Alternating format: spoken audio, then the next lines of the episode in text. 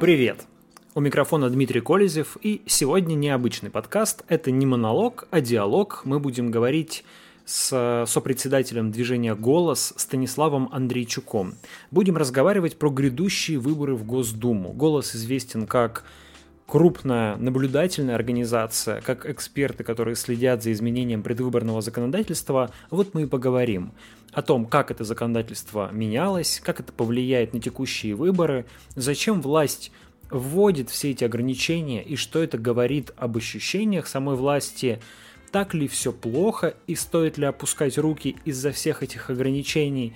И самое главное, как каждый из вас может повлиять на исход этих выборов даже сегодня, даже в этой ситуации. Как всего 200 тысяч активных россиян могут существенно изменить ход игры.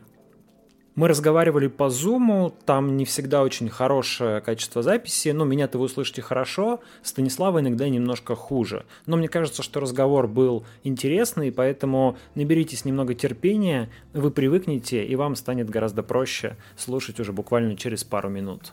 Добавлю, что текстовую версию этого подкаста вы можете прочитать в издании Republic. Там, собственно, и вышло интервью Станислава, а это его аудиоверсия.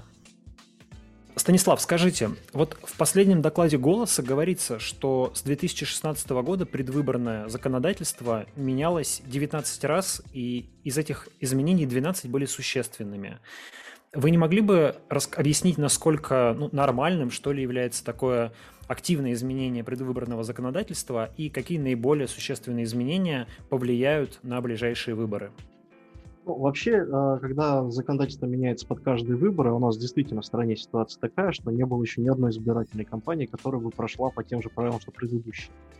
Вот, когда такое происходит, это показатель того, что те, кто находится у власти, ну, фактически манипулируют этим законодательством. Ну, по крайней мере, такой риск есть, потому что по всем стандартам, а, под которыми в том числе и Россия подписывалась э, в свое время, и которые на словах обязуются исполнять до сих пор, вот а, по всем этим стандартам а, требуется ну, определенная стабильность законодательства.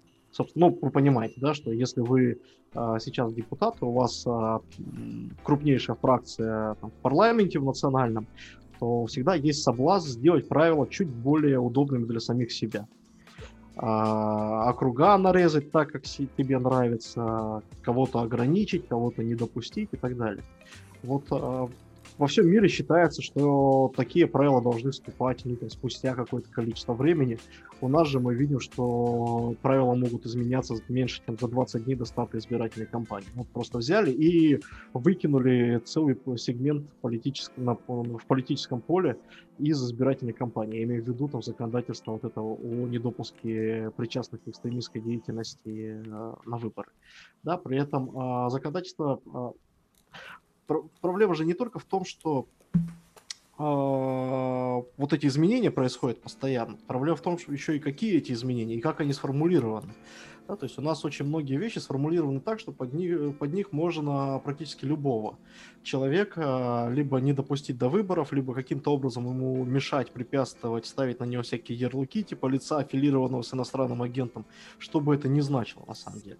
Такая же вот история у нас э, с запретом э, выдвигаться тем, кто причастен к экстремистской деятельности, потому что эта причастность, ну, такая, что можно сову на глобус натянуть потому что у нас в причастности э, может быть и донаты, причем э, сделанные, пожертвования сделаны еще за год до того, как организацию признали экстремистской. То есть вы какой-то НКОшке жертвуете, и вы, естественно, не понимаете, ну, не можете знать, что через год ее признают э, экстремистской организацией. В этом смысле вот ваши действия прямо сейчас не имеют какой-то правовой определенности, вы не можете просчитать последствия. И это вообще противоречит тому, что Конституционный суд говорит, да, что правовая определенность должна быть. А, вот донаты, репост в социальных сетях, лайк в социальных сетях может как выражение поддержки а, выражаться. Ну, то есть это такие вещи, которыми вы сами управлять практически не можете, но единственное, это ничего не говорить и никого не поддерживать, да, в данном случае. Единственный способ.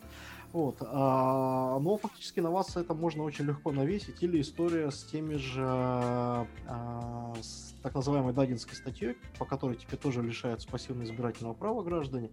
А, если вы ведете избирательную кампанию, например, вы а, собираете подписи в поддержку своего выдвижения, вы вышли э, с пикетом, вот на котором эта подпись собирается, поставили там куб или треугольник, или, я не знаю, шар какой-то, да, ну какую-то вот такую быстро возводимую конструкцию.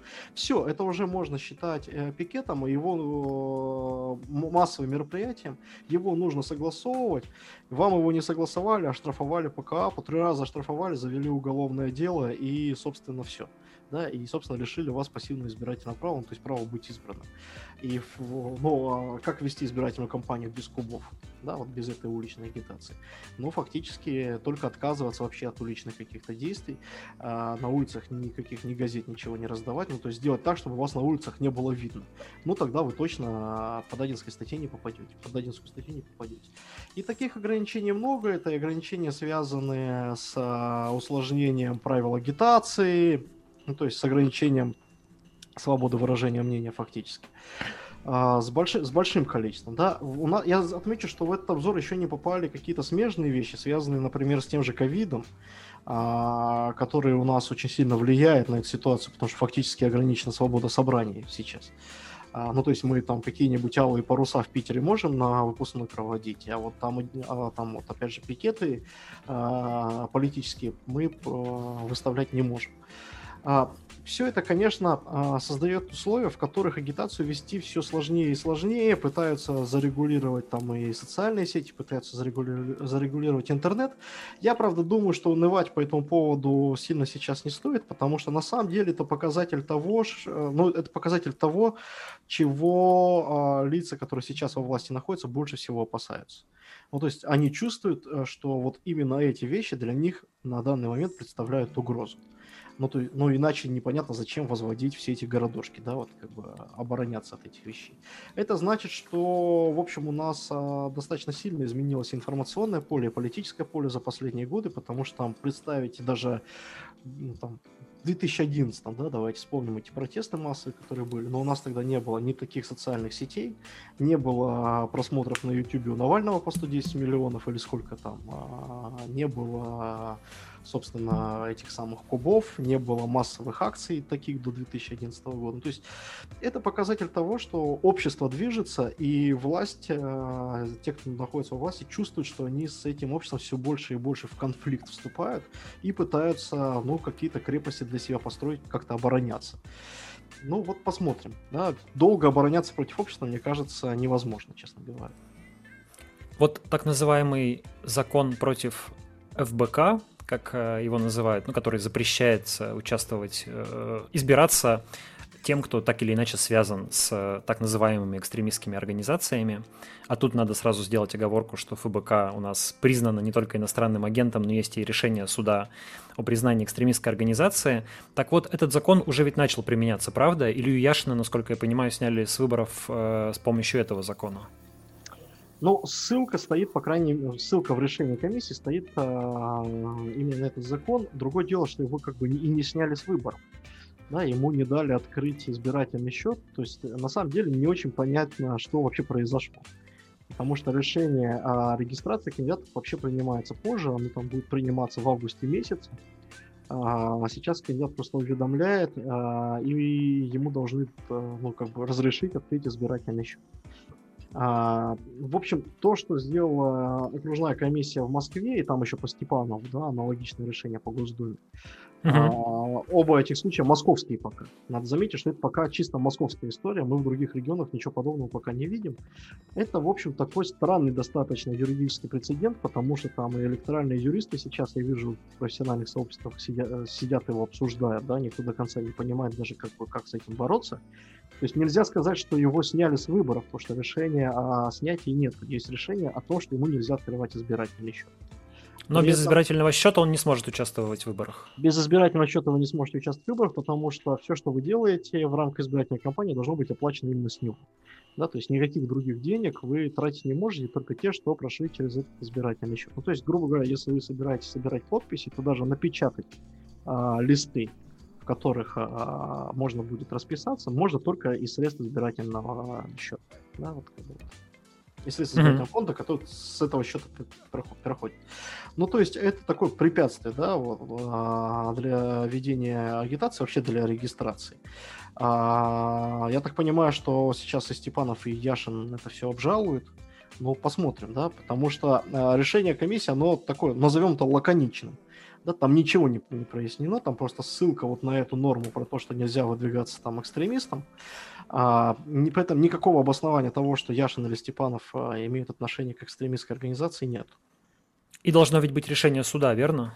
С решением суда сложная история, потому что не совсем, ну, не прописано, как именно это должно быть в решении суда. То есть там не сказано, что должно быть решение суда именно по Иванову Ивану Ивановичу, чтобы признать его причастным к деятельности экстремистской организации. Там сказано, что а, его фамилия должна быть упомянута в некоем решении суда, поэтому в какой его части тоже неизвестно. Ну, то есть вот а, рассматривать дело против а, ФБК Э, там, со всеми оговорками, да, про то, что это там сейчас признана экстремистской организацией. Mm-hmm. А, ну, против, а, рассматривать дело против какой-то из структур сторонников Алексея Навального, так это, да, назовем.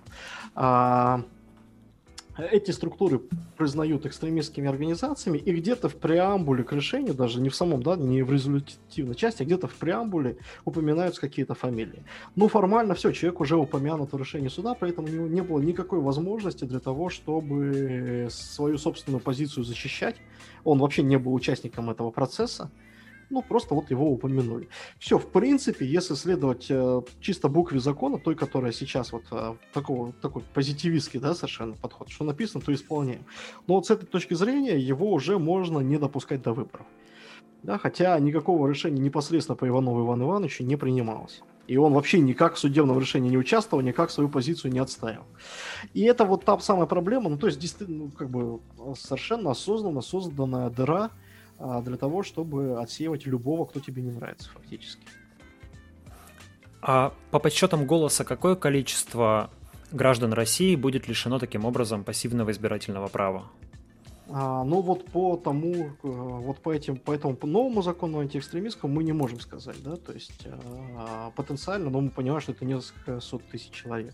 А вообще мы смотрели, что за, что на данный момент пассивного избирательного права должно быть лишено порядка там 9-10 миллионов человек, ну то есть практически каждый десятый а, гражданин России в возрасте 18 лет и старше. Но, а, если я правильно помню, большая часть из них это те, кто имеет двойное гражданство или вид на жительство в другой стране. Ну да, двойное гражданство, второе гражданство или вид на жительство, поэтому мы понимаем, что большинство это вид на жительство, ну просто потому, что его получить гораздо легче, чем второе гражданство, да, как бы должно быть, соответственно, этих людей намного больше. И эта логика совершенно непонятная, собственно, почему этих людей вообще нужно лишать права избираться. Если там, скажем, со вторым гражданством, ну, теоретически можно говорить, что возникает некий конфликт интересов. У человека есть обязательства перед другой страной, он у нее тоже гражданин, да, и в какой-то ситуации конфликта между странами, вот он должен выбирать, какую, какой стране сохранять а, свою лояльность. А, ну и то непонятно, почему ему нельзя избираться, например, в депутаты сельсовета в маленьком селе, да, там никаких национальных вопросов не решается. То вот с а, видом на жительство вообще ничего не понятно, потому что никаких обязательств у вас перед другой страной не возникает. Ну, вы просто живете в другой стране. Точнее, имеете право жить в другой стране и ничего более. Такая же история, скажем, э, с э, зарубежными счетами, потому что этих людей мы вообще не смогли посчитать, но фактически есть запрет на то, чтобы кандидатами становились люди, у которых есть э, счет в зарубежном банке или наличка у него за границей лежит, или какими-то иностранными финансовыми инструментами пользуется. Не знаю, на бирже на Нью-Йоркской он торгует акциями по 100 долларов в день условно говоря, да, небольш, небольшими суммами. Вот эти люди тоже должны избавиться до, до своего выдвижения, избавиться от этих э, активов, хотя никаких, в общем, гарантий, что их зарегистрируют и что они победят, нет. И понятно, что люди, ну, фактически это тоже такое ограничение, что люди с этими счетами э, не смогут э, баллоти... ну, не, не будут баллотироваться, да, не будут иметь такую возможность. Ну, то есть фактически власть отсекает, ну, таких наиболее глобализированных что ли, россиян. Тех, кто больше всего включен в международные процессы, понимает, как э, мир в целом устроен за пределами вот этой нашей одной девятой части суши или там одной восьмой. А это какое-то российское ноу-хау, вот такие ограничения по второму гражданству, по виду на жительство, по иностранным счетам, или в других странах тоже бывают такие ограничения? Ну, смотрите, там по второму гражданству бывает, насчет счетов и видов на жительство, я, честно говоря, ну, в каких-то развитых странах, да, а, таких ограничений не помню. Со вторым гражданством, да, бывает, но, опять же, как правило, не на всех уровнях а, власти, а там на национальном уровне, потому что понятная логика а местное самоуправление зачастую разрешается даже лицам с другим гражданам, ну, то есть, как бы иностранным гражданам зачастую разрешается участвовать а, в местных выборах, ну, потому что они вот здесь живут, здесь платят налоги, да, там, вопросы, где дорогу провести, как, а, какую школу открыть и так далее, они, в общем, тоже не национального масштаба. Вот. А есть ограничения, связанные с тем, кто был осужден по всяким тяжким э, и особо тяжким статьям, но тоже у нас здесь особенность у России в том, что у нас, во-первых, сроки огромные, я имею в виду сроки после того, как человек из тюрьмы вышел. Вот если человека осудили по особо тяжкой статье, он, э, то он будет лишен пассивного права еще 25 лет после того, как из тюрьмы выйдет. А, в общем, тоже непонятно, почему, где он не может а, выдвинуться где-нибудь в сельсовет в какой-нибудь. Ну, там в селе и так все знают, кто за что сидел. А, ну, наверное, граждане сами могут решить. В конце концов, а, если мы там говорим о том, что люди, выходящие из тюрьмы, должны ресоциализацию некую происходить, проходить, то, в общем, запрет на четверть века а, избираться даже в сельсовете этой ресоциализации явно не способствует да, это такое клеймо для человека, что нет, мы тебя частью общества не будем признавать еще 25 лет. А если ты там по, в молодости по пьяни какое-нибудь преступление да, совершил. Вот. А если я, прав... если я правильно помню, как раз в прошлом году да, был существенно расширен перечень э, статей Уголовного кодекса, судимость по которым лишает пассивного избирательного права.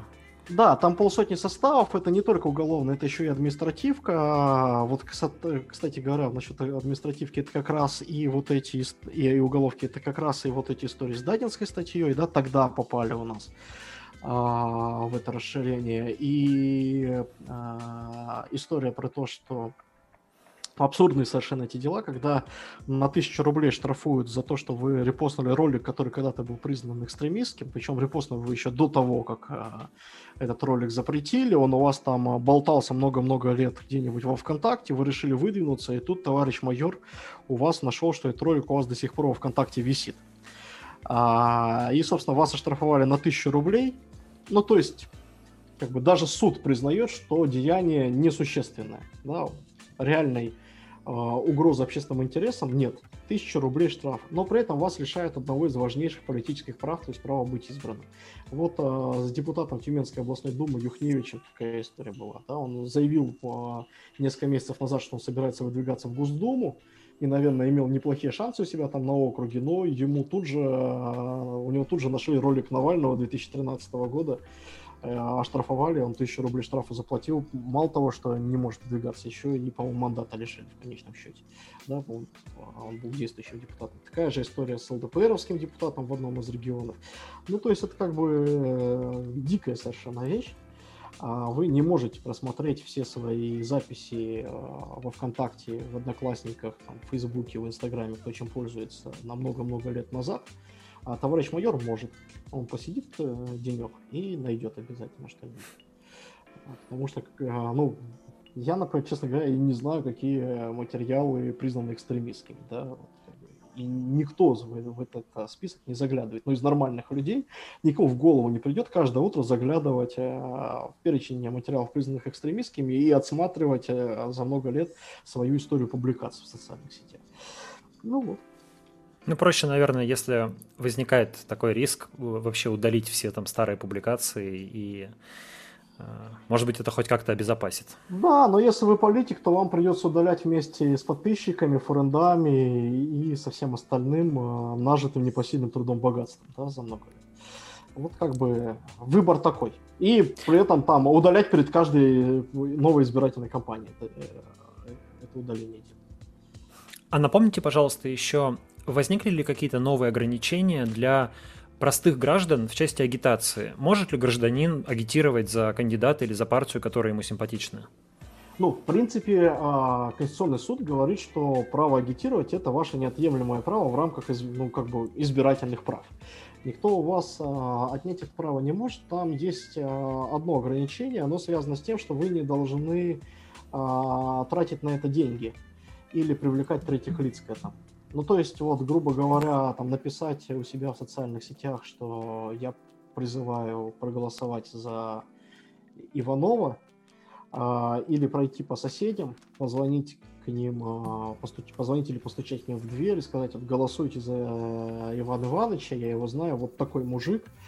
А, это вы можете, но напечатать там тысячу листовок и расклеить уже нельзя, потому что это затрат. Это приходит в столкновение с а, требованиями по избирательным фондам, да, как бы с Ну, здесь есть логика, да, в общем, чтобы ну, не обходили ну, ограничения ну, общем, да, то есть как, как, как бы и, и, иначе мы понимаем, что все начнут э, под видом личной агитации просто миллионные бюджеты э, вкидывать э, в обход любого избирательного фонда. Выиграет от этого точно не оппозиция, да, в данном случае. Но э, тут проблема другая с агитацией. Проблема в том, что у нас агитацию очень сложно вести кандидатам. А граждане-то могут что угодно говорить. А кандидатам очень сложно, потому что масса ограничений, нельзя на теле, там, э, в своих телероликах критиковать оппонентов, э, нельзя там еще кучу всего, э, там, за нарушение авторского права вас могут снять с выборов просто моментально использовали чужую фотографию, все, да, вас с выборов снимают. Другие, э, третьи лица не могут у вас в агитации встречаться, не только вы сами. А, что там еще? Ну, масса ограничений. Ну и плюс сейчас э, у нас Роскомнадзор получил эти возможности для внесудебной блокировки материалов по запросу избирательных комиссий. А, плюс еще там блокировки за распространение так называемой фейковой информации, недостоверной информации, клеветы там и еще чего-то. А, и понятно, что вас а, заблокировали во время избирательной кампании, ваш сайт заблокировали во время избирательной кампании. Вы пока дока... вы можете подать в суд и сказать, что эта блокировка была ошибочная, пока там суд будет идти, а этот сайт не будет работать. А потом под конец избирательной кампании вы признаете, что да, вы знаете, по ошибке заблокировали. Мы вам его снова откроем. Но все выборы прошли. Э, к сожалению, вот, э, опять же, возможностей для ограничений очень много, поэтому я всегда призываю граждан, там, единственные, кто может сейчас победить там и цензуру, и все остальное, это, собственно, сами избиратели. Вот, э, поддерживайте вы кого-то кандидата, идите агитируйте за него ну, просто в личном качестве. Это всегда более действенно, чем любые социальные сети, чем телевизор, чем газеты. Пройдите по своим соседям и проагитируйте, вне зависимости от того, кого поддерживаете. Коммуниста, коммуниста, ну, там, либерала, идите за либералов, за Единую Россию поддерживайте, идите и агитируйте за Единую Россию. В конце концов, собственно, вот. Лучше персональной агитации никто ничего пока не придумал. А можно, скажем, на домашнем принтере распечатать листовки, например, ну или там наклейки на автомобиль, еще что-то? Это запрещается или это можно сделать? Ну, а, скажем так, тут а, есть э, некоторая дыра да, в законодательстве, а, но исходя, наверное, из какого-то ну, собственной разумности. Понятно, что если вы напечатаете 5 листовок, то как бы, никто к вам не пойдет и проблемы не будет. Если вы напечатаете 5000 листовок, даже на собственном принтере, ну, мы понимаем, что это все равно бумага, это все равно краска, там и так далее, и это уже, ну и 5000 листовок вы, скорее всего, будете расклеивать не самостоятельно, да? руки отпадут. А, поэтому, ну вот какой-то баланс такой надо. То есть распечатать листовку и повесить у себя в подъезде, это можно. Ну, вы говорите сейчас с точки зрения как бы здравого смысла. Ведь не факт, что суды избирательные комиссии руководствуются здравым смыслом. Ну, к вам из одной листовки никто не пойдет. Да, ну то есть э, на, надо, э, нельзя бояться всего, да, то есть вас может машина на улице сбить, может пожар случиться, может потоп, э, не знаю, комета сейчас прилетит, и мы как динозавры вымрем, да, но машин мы опасаемся больше, чем комет, потому что шансов встретиться с машиной больше, чем с кометой. Ну вот давайте здесь как-то из такого же а, принципа исходить. Да? Ситуация, что за вами будут бегать из-за двух-трех листовок, ну, она маловероятна, только если вы уж очень сильно кому-то насолили. А, ну и максимум там штраф вам какой-нибудь выпишут небольшой, да, ничего страшного. 1000 рублей можно заплатить. А, а если вы начинаете это в промышленных масштабах а, делать, ну, тут как бы и полиция придет, и обыск будет, и технику изымут, и все остальное, да? Вот, поэтому, ну, мне кажется, опять же, что это, в принципе, ну, какие-то разумные ограничения. Да, против них а, сильно бороться сейчас смысла нет. Что касается правил а, выдвижения, регистрации кандидатов, там ведь еще менялся процент допустимого брака в подписях, правильно? Да, процент брака снизили. А, это была очень смешная, конечно, история. Ну, как смешная, с натяжкой. Значит, они ввели возможность э, электронного сбора подписей. Через госуслуги. Через госуслуги, но, опять же, ввели не везде, на Госдуме этого возможности нет. Это решает э, каждый регион самостоятельно, и опять же там не более 50%. На самом деле, вот те регионы, которые делали, они, как правило, на 25% максимально возможного числа подписей останавливались, да, а, и при, при этом снизили как бы, процент допустимого брака. Ну, то есть, на самом деле... А, с 10 до 5, да? Правильно помню? С 10 до 5 в два раза. То есть, на самом деле, а, лишить вас очень просто. А, возможности избираться, потому что на самом деле даже если достаточно признать одну-две подписи, а, но недостоверными, то и это могут сделать.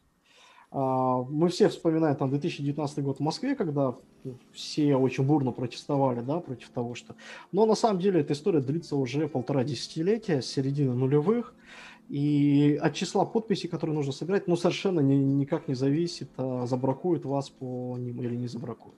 Потому что ровно в том же 2019 году в Иркутске проходили выборы в Гордуму, там надо было собрать ну, там, не 4-5 тысяч подписей, а всего 70 штук. Ну и точно так же ни, практически никого не допустили, да, по ним. Поэтому тут а, это ужесточение, но надо понимать, опять же, что с точки зрения прагматики политической, вот то, как она сейчас выглядит, а, что вы раньше не могли зарегистрироваться по подписям, что сейчас не можете.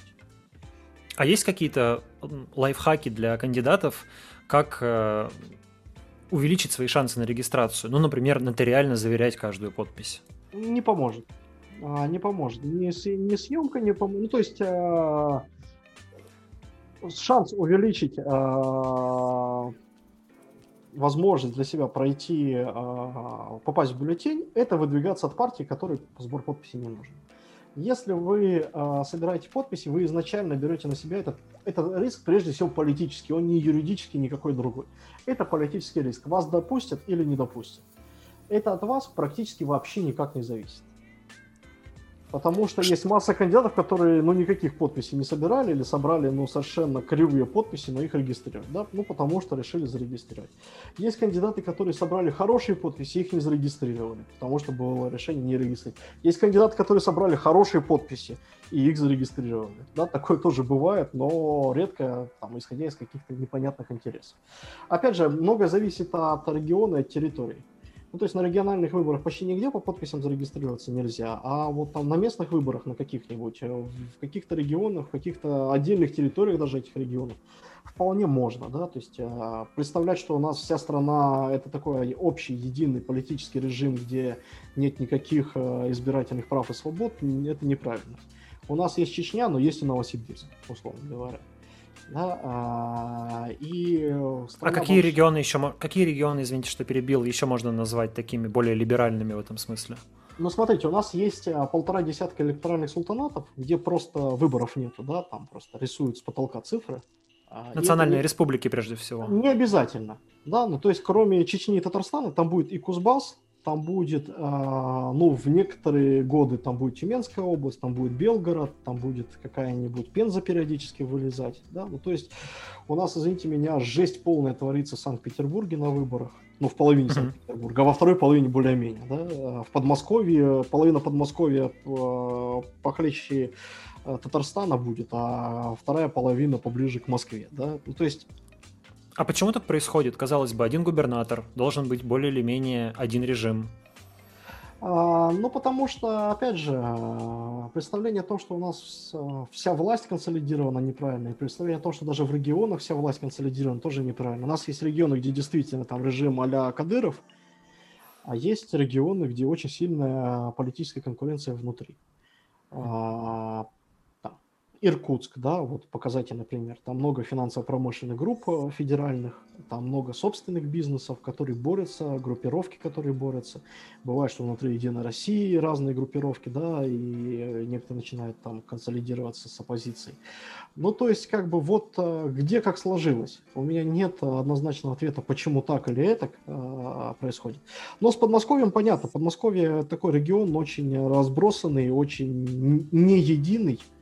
Да, там очень много муниципалитетов крупных ну, грубо говоря, Балашиха какая-нибудь, там 400 тысяч человек э, жителей, надо понимать, что это как город Томск. А, а зачастую у нас некоторые регионы меньше этой самой Балашихи. А Балашиха это один из там, нескольких десятков городов э, Московской области. А, они там в разных сторонах от Москвы находятся. Да? Ну, то есть, как бы такой очень, очень не единый регион сам по себе. Что касается партий, то насколько изменилось для них законодательство и условия? Во-первых, насколько я понимаю, сильно сократилось их количество да, с предыдущих выборов? Ну, количество сократилось, надо понимать, что умерли в основном те, кто нигде не участвовал. Да? А, из таких, из заметных потерь, ну, наверное, вот сейчас Парнас, которая, правда, еще не умерла, но у нее приостановлена а, деятельность по решению Минюста. Но, опять же, Парнас до, до этого успел заявить, что он никуда выдвигаться и не собирается. А, все остальное умершее это по, по большей части партии, которые действительно в выборах не участвовали. Там есть буквально 2-3 штуки, которые были заметны на местном уровне. Ну, то есть, ну как заметны? На фоне оста- остального безрыбья, да? Но чуть-чуть не добрали до какой-то нормы, которая там нужна. Но по большому счету все эти партии не на слуху. Я думаю, что даже из тех 14 партий, которые сейчас имеют парламентскую льготу, а, не говоря уже о тех 30 партиях, которые, в принципе, продолжают существовать, но обычный избиратель знает там штук 5-6, максимум 7. Ну, то есть парламентскую четверку, плюс там еще одну, две, три партии в ней идет. Там яблоко еще кого-то. А, а как бы даже вот эти 14, в которых парламентская льгота, большинство людей не знает, и вы сейчас выйдете на улицу, спросите, и никто и не заметит потери бойца, что называется.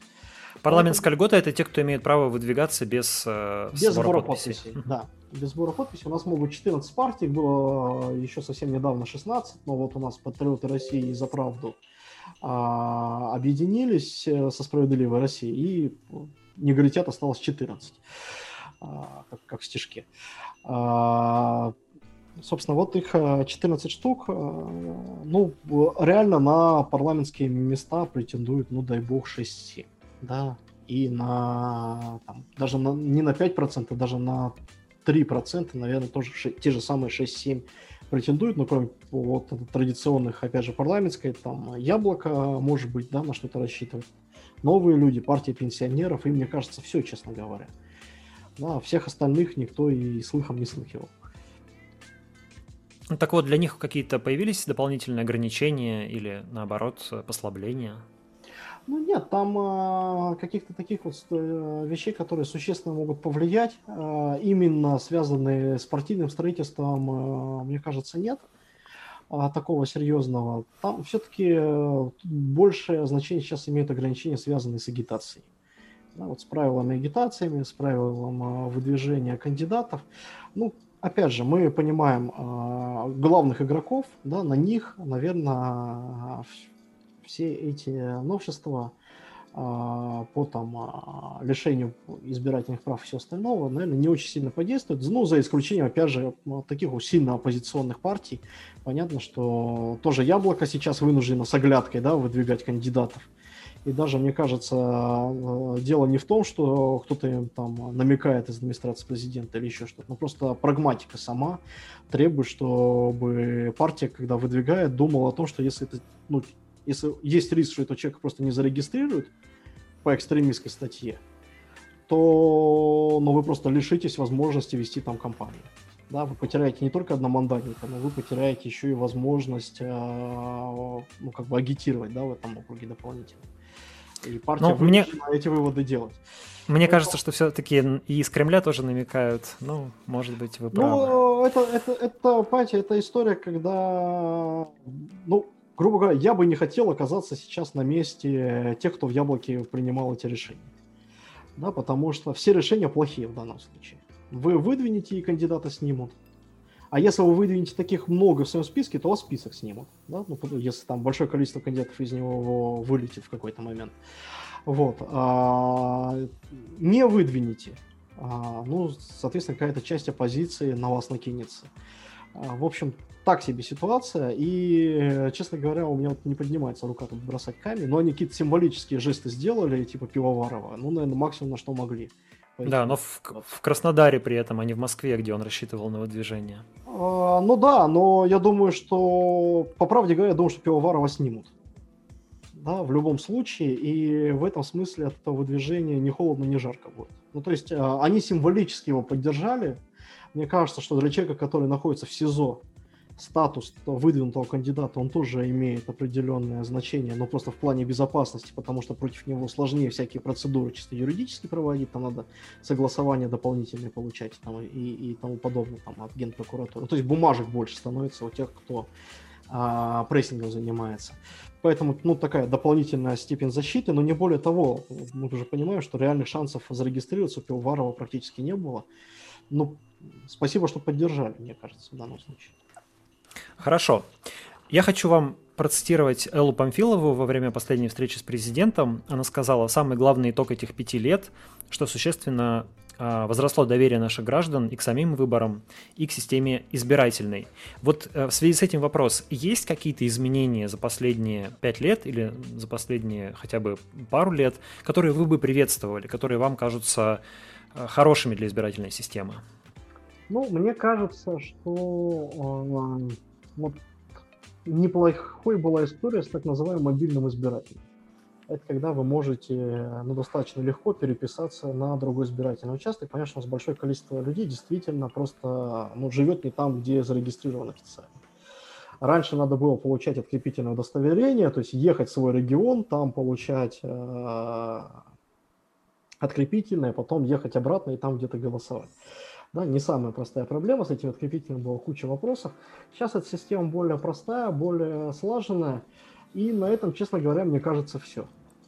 Да, больше вот каких-то таких а, подвижек. Я, ну, скажем так, я, ну, надо отметить, что было и в нынешнем составе, у прошлого состава избиркома, да, да уже не у нынешнего, у прошлого, а, несколько этапов его жизни. Был этап первоначальный, где-то с 2016 по 2018, когда были, в общем, какие-то позитивные подвижки. Ну вот, а, мы как наблюдательская организация там должны признать, что нам стало полегче дышать, да, в эти там три года. Ну, то есть а, прессинга поубавилось, с нами как-то стали, ну, слушать, о чем а, мы говорим, да, где-то как-то себя чуть полегче э, почувствовали, передышку получили. Эта передышка на самом деле очень важна, да, когда вы из года в год под прессингом а, существуете. А надо понимать, что у голоса, скажем, а, первые обыски были в 2010-2011, да, иностранным агентом нас признали первыми там, и много чего другого было. Ну, то есть, когда вот вы десятилетия под этим прессингом, то перерыв в 2-3 года, он как бы важен. А в этом плане, ну, наблюдательское сообщество немножко так окрепло даже, да. А, можно было вложиться в какие-то структурные вещи, организационные поработать. Вот. Но потом многие... А, да, и мы помним выборы там 2018 года губернаторские, когда, помните, в четырех регионах а, совершенно неожиданные результаты, и Центр избиркома эти результаты признавал, защищал и так далее. Там, но мы видим, что то, что происходило вот в последние, а, следующие 2-3 года, ну, это все вот перечеркивает, да, предыдущий период. То есть, э, конечно, в основном негативная история. И, конечно, прежде всего сказалось вот это голосование по Конституции, которое проходило вообще безо всяких правил. И тут даже, мне кажется, а, не роль законодательства, не роль самого Центра избиркома была важна, а как бы практика, которая наработалась вот в эти в июньские дни 2020 а, года, когда избирательные комиссии могли делать вообще все, что они хотят. При этом не было ни наблюдения, ничего. А, и а, просто на уровне практики все поехало. Наблюдательское сообщество там почти 10 лет боролось на то, что, за то, чтобы комиссии становились лучше, и постепенно какие-то сдвиги были. Мы в некоторых регионах видели, как прям регионы начинали меняться. Даже тот же Татарстан, который всегда был электоральным султанатом, мы видели, как в Казани, например, да, какие-то позитивные изменения происходят. Не, не по всему Татарстану, но где-то в Казани что-то начало меняться, там еще где-то. Ну, то есть постепенно как бы комиссии стали вести себя более прилично, и вот в 2020 году все снова рухнуло, мы просто на 10 лет назад откатились. Ну, потому что объяснить этим а, членам комиссии, а, что вот а, вы на самом главном голосовании за 20 лет, на голосовании по основному закону страны могли вытворять все, что хотите, а теперь на выборах депутатов сельского совета вы этого делать не можете, ну, практически невозможно. Логики в этом никакой нет, да, объяснить это людям очень сложно. Почему тогда можно было так считать, сейчас нельзя. Ну вот, это мне кажется, что это самое главное. И все эти истории, конечно, с онлайн-голосованием, которые сейчас пошли, это тоже нам еще аукнется. Не на этих выборах, надо заметить. Да? Вот на этих выборах онлайн-голосования сильно бояться не стоит. Оно будет всего в шести регионах. А, скорее всего, его будут пытаться провести, но более-менее прилично, да, чтобы каких-то там скандалов. Ну, то есть, а, на самом деле, даже если а, считать, что на онлайн-голосовании будут фальсификации, то, то только в этих шести регионах, и реально это скажется, ну там добавят ну 5-10 мест, 15 мест а, в парламенте из 450. Это не принципиальная история. Страшно то, что после этого онлайн-голосование будет введено на, на территории всей страны, и следующие президентские выборы мы будем проводить с онлайн-голосованием как бы по всей Российской Федерации. Вот тогда мы действительно все с вами за голову схватимся, и потому что будет совершенно непонятно, как вообще это все контролировать. Есть какие-то плюсы он, у онлайн-голосования или нет? Или э, вы как эксперт категорически против? Мы категорически против, потому что единственный аргумент, который Центр избирком приводит за онлайн-голосование, это удобство избирателя.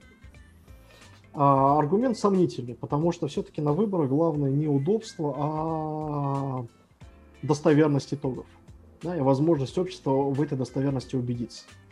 Это главное, прозрачность чтобы ни у кого сомнений не было. А удобство, оно дело второстепенное, тем более, что удобство тут такое специфическое. А мы, если посмотрим на мировой опыт, а Россия в данном случае, мне кажется, не особо отличается, то на самом деле облегчение условий для голосования практически не сказывается на явке. То есть те, кто голосовал, те и голосуют. Те, кто не хотел голосовать, они и так не будут голосовать. То есть это удобство для тех, кто все равно и голосовать не будет но зато очень хорошо это голосование контролировать и где-то подрисовывать, да, в случае необходимости, потому что, ну, действительно, проверить его почти невозможно. Но, опять же, на этих выборах 2021 года это будет иметь ограниченный эффект, и э, сильно бояться этого не надо. У нас, ну, грубо говоря, это онлайн-голосование в сравнении с 15 электоральными салтанатами, это как капля в море. Да, вот если бы нам удалось там Татарстан перевернуть, Подмосковьем и, и Питером, ну, была бы гораздо более... Э, э, это было бы гораздо более важно, чем вот эти шесть регионов э, с компьютерным голосованием. Вот вы сказали о негативном эффекте, который, который имело голосование по поправкам на весь процесс выборов. И один, одна из практик, которая переносится на выборы в Госдуму, наверное, самое важное, это многодневное голосование. А, но при этом вроде бы голосования на пеньках так называемого не будет.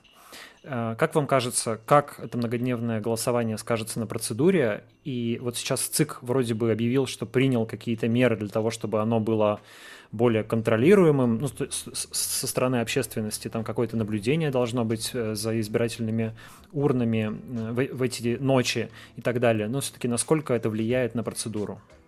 Ну, смотрите, э, это, это конечно, дырка все равно. Ну, то есть а, ночью это все равно дырка.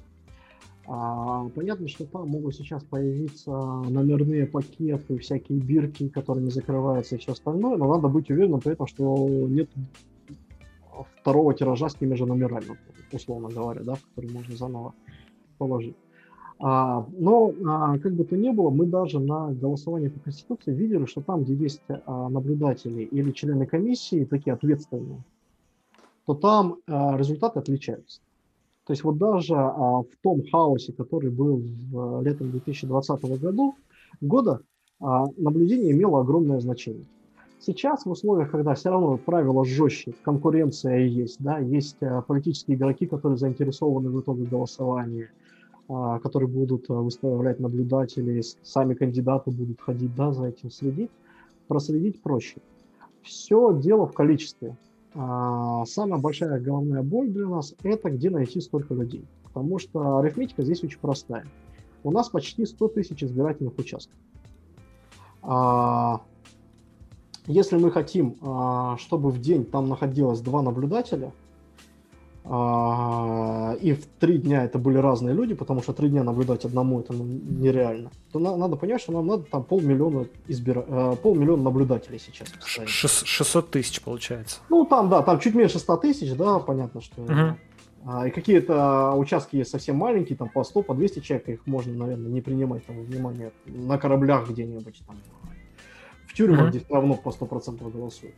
Вот, но, грубо говоря, полмиллиона. Но мы считаем, что минимальная цифра, при которой там а, можно эффективно это все делать, это 200 тысяч. Вот, э, если будет 200 тысяч наблюдателей, можно всю страну закрыть эффективным наблюдением. Это гигантская цифра, никогда такой цифры не было, на самом деле. А, а сколько если... было максимум? Ну, ну, если мы как бы отчеты общественной палаты не принимаем во внимание, которые понятны, да, если мы говорим о нормальном наблюдении, ну вот у голоса, наверное, было 15-20 тысяч на федеральных выборах. А тех, кто пользовался нашими сервисами, кто присылал нам сообщения и так далее, да, такая очень примерно... Это в шестнадцатом году? 18, ну, 16-18 это примерно вот всегда одно и то же, да. А а, плюс там партии, да, где-то закрывали. Надо понять, что это зачастую пересекающиеся участки и все остальное. Но 200 тысяч звучит, ну, другим порядком цифр, да, совершенно. При этом, на самом деле, если мы вот а, посмотрим не в абсолютных цифрах, а в каких-то относительных, это не очень большая цифра. Если мы с вами будем говорить, э, ну, в пересчете на избирательный участок, где в среднем живет 2-2,5 тысячи человек, то надо найти 2-3 человека – на квартал, которые выйдут и это наблюдают. Ну, то есть вот а, берете э, свою жену, мужа, подругу друга или там соседа по площадке, а, зовете еще одну семью друзей, и в принципе а, ваш участок на все три дня закрыт. Да, вы можете быть уверены, что на этом участке будет все хорошо. Вот если на каждом, в каждом из кварталов найдется такая семья, которая придет и закроет участок, то мы всю страну закроем. Обучиться достаточно просто. Мы, мы сейчас все а, материалы готовим, а, все будет на сайте, можно будет зайти онлайн обучиться. Мы готовим там, у нас всегда есть а, горячая линия, чтобы звонить можно было, да, консультироваться и так далее. Ну, то есть вот просто, если найдется достаточное количество инициативных людей, 2, 3, 4 человека на квартал, то мы можем получить совершенно неожиданные результаты на этих выборах. Даже а что нужно, а что нужно сделать сейчас человеку, чтобы стать наблюдателем? Нужно зайти к вам на сайт и заполнить анкету? Ну, смотрите, да, ну, во-первых, у нас на сайте сейчас есть форма записи, плюс мы в ближайшее время запустим а, сервис именно по записи наблюдателей, будем его активно там продвигать во всех соцсетях, я думаю, те, кто заинтересован, мимо не пройдут этого. А, но в целом, да, вы записываетесь а, либо у нас, либо у других наблюдательских объединений, либо идете напрямую к кандидатам и партиям, потому что мы все равно будем через кандидатов и партий, да, мы с ним будем договариваться и все это делать. А, вот а, мы просто готовы вам помогать да, с этой коммуникацией. Но, в принципе, все равно сведется к кандидатам и партиям. Короче говоря, получаете а, направление на участке, а обучение можно действительно пройти у нас, а, чтобы подготовиться. А, и все. После этого идете и наблюдаете. Вот как бы ничего там сверхсложного на самом деле нет. То есть, а... ну, какое время нужно рассчитать? Это нужно просто, ну, для себя запланировать, получается, один день, да, одному человеку потратить на, с, там, с 8 утра до 8 вечера на эту процедуру. Я имею ну, в виду на сам, в сам день голосования. Ну да, в сам день, ну не с 8 утра до 8 вечера, а где-то с 7 утра, где-то часов до 11 вечера, да? А, ну да, если подсчет, это, ну, подсчет же, подсчет да. и так далее. Вот, а, но в любом случае это там один день. Если вы найдете трех человек, каждый из которых может день посидеть на избирательном участке, ну, соответственно, вот а, вам надо будет один день этому уделить, плюс несколько часов на то, чтобы подготовиться а, к этому ко всему, да, ну, то есть там а, почитать методические материалы, понять, что и как происходит. Ну, то есть, а, на самом деле, плата а, достаточно небольшая, учитывая те ставки, которые вообще стоят сейчас в данном канале. А само обучение как много времени занимает?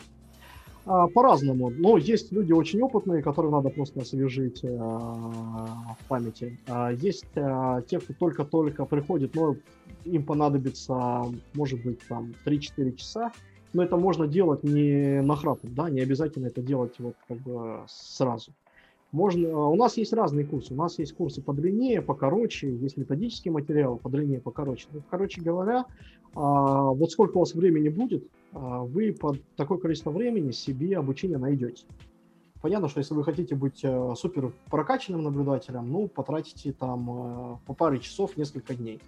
Если вы хотите просто как бы понять, на самом деле базового курса почти всегда хватает. Если вы хотите вот просто базовый курс получить, ну, часа два-три. Да, с перерывчиками можно. А вот еще уточнение по числу наблюдателей. Сама Памфилова говорила, что на прошедших выборах, я правда не знаю, какие она имеет в виду, было 255 тысяч. Это она ж, э, о чем говорит? О, как, о каких э, наблюдателях? Это, это она в основном говорит об общественной палате. Да, ну, то есть вот эти наблюдатели общественной палаты, которые каждый раз отчитываются, что у них по два человека на избирательном участке на всех 100 тысячах. При этом, а, ну, мы очень скептически и к цифре к самой относимся, но и мы видели, как а, наблюдатели общественной палаты, к сожалению, работают, когда они пришли, утром отметились и ушли. Ну, или там наоборот, вечером пришли, да, посидели, протокол забрали и ушли. К сожалению, это, это профанация, конечно, как, как и сами общественные палаты.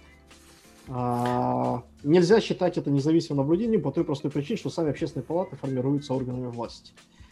Ну, вот, а, ну, как бы формально цифра, да. Формально цифра, наверное, может быть там 200-250 тысяч. Реальная цифра э, на порядок меньше. Последний вопрос. Это что касается простых э, избирателей, которые не являются кандидатами и не являются наблюдателями. Что они могут сделать, чтобы уменьшить вероятность фальсификации? Грубо говоря, чтобы их голос не украли. Ну, смотрите, э, фальсификация – это на самом деле последний этап избирательной кампании, а, а, а сами выборы, они все-таки чуть дольше длятся, поэтому я бы не хотел только про день голосования говорить. У меня а, несколько а, призывов. Ну, во-первых, помогайте а, тем кандидатам, кто собирает подписи, их собирать. Да, то есть есть у вас такой кандидат. А, во-вторых, помогайте агитировать. Идите агитируйте. И в-третьих, идите там а, наблюдать, если можете. Если не можете наблюдать, есть, кстати говоря, возможность там по видеонаблюдению сейчас, потому что будут э, камеры на участке стоять. Это можно делать из дома, можно делать, находясь за границей. А, если у вас там проблемы со здоровьем, вы не можете выйти из дома, вы можете сесть перед компьютером и смотреть просто, да, и отчитываться. У нас тоже будет программа по видеонаблюдению, можно к ней подключаться в общий в этот поток. А, а эти камеры будут э, общедоступны, да, эти картинки? Они, То есть любой... они, они общедоступны, скорее всего, на 40 тысячах участков самых крупных они будут стоять, там можно и считать явку, и смотреть, чтобы бюллетени не вбрасывали, и просто смотреть за соблюдением процедур, да, то есть в этом случае тоже лучше подготовиться. Ну и самое главное, приходите и голосуйте, потому что если вы пришли и проголосовали, то сфальсифицировать ваш голос гораздо сложнее, чем если вы не пришли. Ну, потому что проще э, вбрасывать и дописывать за тех, кого не было, чем а, перекладывать бюллетени из стопочки в стопочку. Это гораздо более сложная технологическая вещь. А есть какая-то какая разница, например, приходить в первый день э, голосования или в последний? А, ну, скажем так, мы последнему дню больше доверяем. Да, потому что за ним больше наблюдений, потому что подсчет голосов там же идет. В этом смысле, если вы переживаете за сохранность своего голоса, лучше пройти в последний день. Но если у вас а, нет возможности прийти в последний, то пройдите хотя бы в первый. Да, вот в первый или во второй. Неважно. А, опять же, переложить бюллетень все равно сложнее, чем а, просто приписать. Станислав, а, скажите, а вот обобщая, с одной стороны, кажется, что власть, э, ну, мы говорили об этом в начале нашей беседы, постоянно меняет правила выборов и делает, э, меняет условия так, чтобы не потерять власть и чтобы сделать выборы более контролируемыми. И если послушать представителей оппозиции, то они говорят, что вообще никаких выборов нет, вся процедура устроено крайне плохо, все это там, спектакль, декорации и так далее. Но в то же время, вот даже вы рассказываете да, о том, что есть э, какие-то решения ЦИКа, которые делают выборы все-таки более контролируемыми, более прозрачными. Есть эти видеокамеры, все-таки их поставили.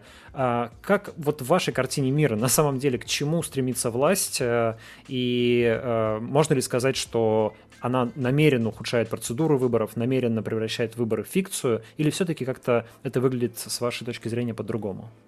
Нет, они действительно пытаются превратить выборы в фикцию. А, в какой-то степени у них это получается, потому что, ну, конечно, эти выборы не соответствуют стандартам. То есть, если мы будем говорить про свободное волеизъявление, никакого свободного волеизъявления нет. А при этом это все равно инструмент борьбы за власть.